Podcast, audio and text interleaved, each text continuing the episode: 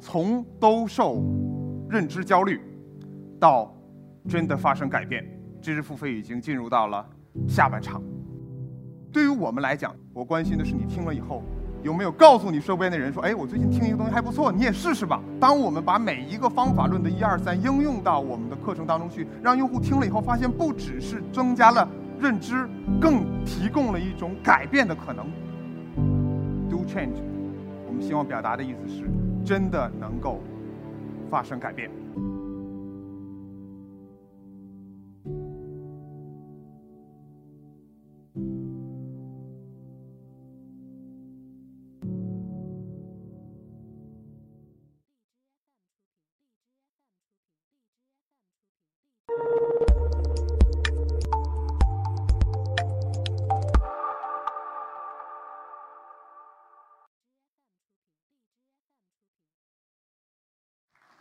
上台鞠躬哈，谢谢大家。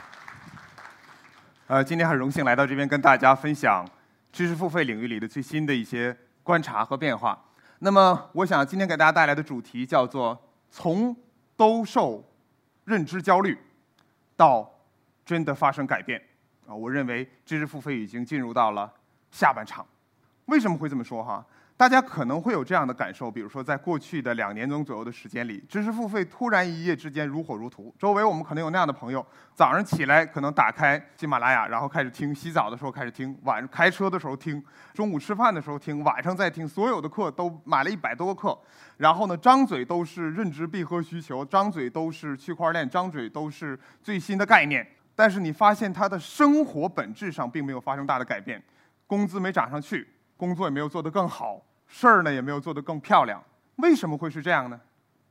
所以今天我想给大家谈的是，确实我们经历过一个认知焦虑的一个阶段，就是我们发现，哎，如果我不认知，什么东西不知道，那可能我会被这个时代所淘汰。但是可能到今天这个时代，用户可能在开始为别的东西买单了。为什么会是改变呢？昨天晚上我跟另外一位行业内的同事聊天。他给我的观点，他是另外这个这个做其他产品的。他给我的观点，他说我们现在就关注一个数字，什么数字呢？就是用户买单那一下，他能不能付费，他能不能交钱，他能不能点那个 click 啊？我只要让他点了，这个事儿我们就认为是成功了。但是对不起，我跟他的观点不一样。我做了十多年的电商啊，我深知转化率这件事儿是中心化的电子商务时代的玩法。而在我看来，在今天这个时代，移动互联时代的这个社交电商的时代，不能够通过口碑，不能够通过社会化的传播形成裂变，形成免费的流量，我觉得再大的平台可能也做不下去。所以，对于我们来讲，永远只关注的是一件事儿：我不关注你买不买单，甚至拿别人的手机听的，我都不关心。我关心的是你听了以后有没有传播，有没有转发。有没有告诉你周边的人说：“哎，我最近听一个东西还不错，你也试试吧？”有没有这样的动作？这是我们唯一关心的。那么，我们还是简单来看一看现在的这个音频场景的下的这个知识付费产品可能会分成几类。在我们这边，我们会分成两类：一类叫做陪伴性的产品，一类呢叫做获取型的产品。陪伴性的产品，我们定义叫做兜售过不了的生活，就是你去不了的远方，我讲给你听。啊，这个最典型的例子就是，啊高晓松、矮大紧直北这类的产品。那么这一类的产品有些什么样的特点呢？首先，在音频场景下，用户往往的核心需求是一心多用，所以这个时候可能是跑步，可能是开车，尤其是女同学洗澡，可能时间比较长，这个时间可能要利用起来。所以碎片化的时间能够一心多用，是用户在这个场景下的核心需求。那么其次，在这个部分呢，主播要能够娓娓道来。这个时候肚子里需要有货，随意延伸，切记念稿。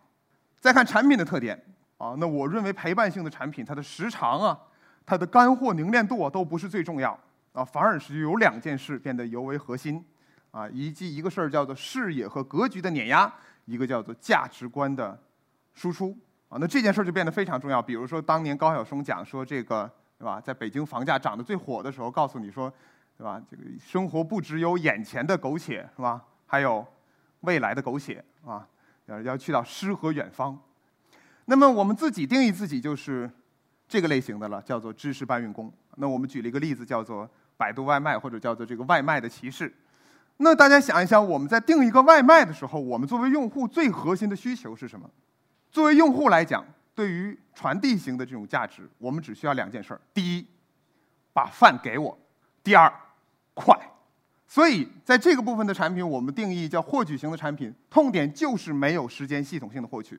那么产品特点上，我们认为第一要抓碎片化的时间，时间一般定位在七到十分钟。然后呢，价值点要密集，解决一个问题，让用户有收获感。最后结构要统一。啊，我们确实发现越来越多的人在买了很多的这种知识付费产品以后，开始觉得哦质量参差不齐。越来越多的人在买了一样产品以后，开始把它束之高阁，像书一样当做收藏品。为什么呢？因为随着整个知识付费火了两年以后，我认为在这样的一个形态下。未来认知这件事情不再稀缺了，不是用户最核心关注的点。那么，我认为什么是用户买单的理由呢？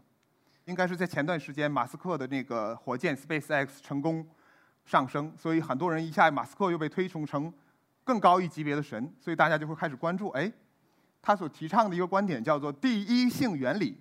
比如刚开始我确实去查了，我确实是因为马斯克才知道了第一性原理。我看了他的物理学定义，我看了他的相关解释，哦，我大概明白了它可能是一个什么东西。但这个时候仅仅限于最粗浅的层次，叫做认知。我知道了它是个什么东西。这个时候它对我有没有价值呢？没有价值，啊，除了我可以在饭桌上跟别人聊的时候吹嘘一下、装一下，说哦我也懂第一性原理以外，没有任何价值。随着我认知以后，我开始逐渐理解，哦，除了物理学的定义。马斯克为什么这么去认同他？探寻事物的本质是那么的重要吗？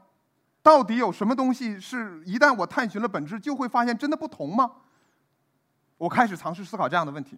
这个时候，我开始逐渐理解：哦，表面的浮华，真的很多的时候是大众给我们的，或者是市场给我们的。比如说，我们今天在做知识付费，到底是因为这个市场火，到底是因为所有人都在买我们的产品，还是因为我们真的认为这件事儿有价值？后来我突然想，哦，可能除了浮华的表面以后，事物内在的本质也许真的不一样，在揭示着不同的道理。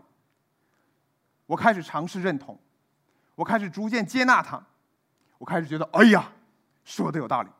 第三个阶段开始内化，我开始尝试用认知这个第一性原理，或者说探寻事物本质的这样的思考方式，去探寻用户到底在为什么为我们买单，我们的产品到底怎么样可以。